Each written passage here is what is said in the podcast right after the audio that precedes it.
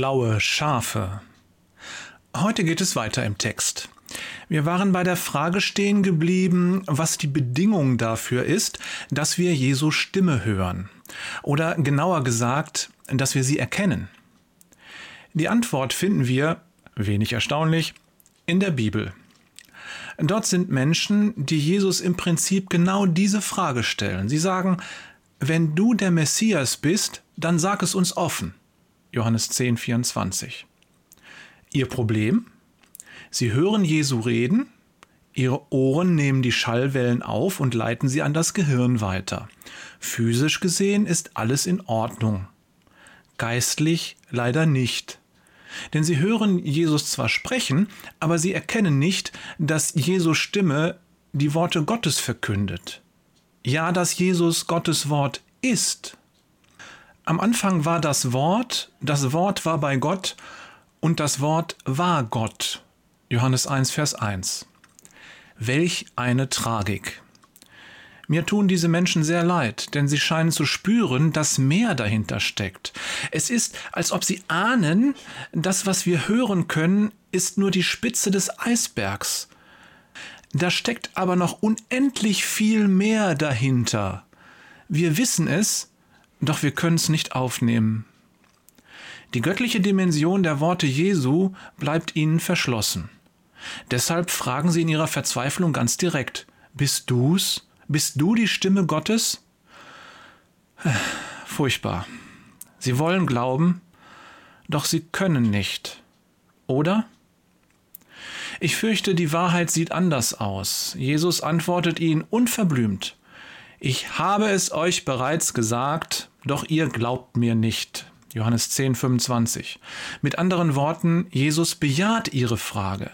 Ja, ja und abermals ja, ich bin es, ich bin der Messias, ich habe es schon der Frau am Brunnen gesagt, ich habe es dem Blindgeborenen gesagt, den ich vor euer aller Augen geheilt habe, und ich sage es euch jetzt und hier noch einmal ganz direkt, ja, ich bin der Messias. Dann macht Jesus vielleicht eine kleine Pause, er sieht die Menschen, die vor ihm stehen, voller Liebe an, nicht so wie wir, wir wären vermutlich eher genervt, und dann sagt er mit trauriger Stimme, aber ihr glaubt mir nicht. Zu diesem Zeitpunkt hatte Jesus schon viele Wunder getan, die mit normalem Menschenverstand nicht zu erklären sind. Sieben davon beschreibt uns das Johannesevangelium. Jedes dieser beschriebenen Wunder hätte ausgereicht, einen Menschen von der Gottheit Jesu zu überzeugen. Oder vielleicht sollte ich das anders ausdrücken. Jedes der sieben Wunderzeichen Jesu reicht aus, dass ein Mensch es zumindest für möglich halten könnte, dass Jesus der Messias ist. Doch diese Menschen konnten es nicht. Jesus sagt warum. Ihr gehört nicht zu meinen Schafen, darum glaubt ihr nicht. Und jetzt der wunderbare Satz, meine Schafe hören meine Stimme, ich kenne sie und sie folgen mir. Johannes 10, 27. Um Jesu Stimme zu erkennen, müssen wir sein Schaf sein.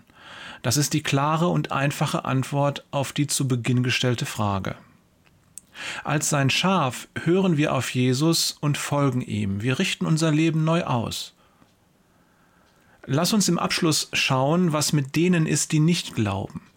Das ist eine schwierige Frage, von der ich mich nicht anmaße, sie so zu beantworten, dass der Herr damit zufrieden sein könnte. Wir alle können nur Stückwerk sehen, aber immerhin darf ich ein kleines Stück dazugeben.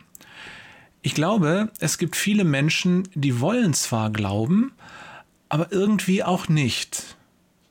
Was meine ich damit? Diese Menschen wollen glauben an eine höhere Macht, vielleicht sogar ein höheres Wesen, aber bitte nur, wenn es zu ihnen passt. Nur dann, wenn diese Macht keine Ansprüche an sie stellt, wenn sie nichts fordert und nur gibt, wie ein Flaschengeist aus Tausend und einer Nacht. Kurz gesagt, sie wollen glauben, wenn sie sich nicht ändern müssen. Oder anders ausgedrückt, wenn sie weiter sündigen dürfen. Und genau das funktioniert nicht. Jesus sagt, Darum sei nicht erstaunt, wenn ich dir sage, du musst von neuem geboren werden. Johannes 3, Vers 7. Menschen können durch sündige Vorurteile so verblendet sein, dass sie den Glauben an Jesus zurückweisen, obwohl sie das Gegenteil behaupten.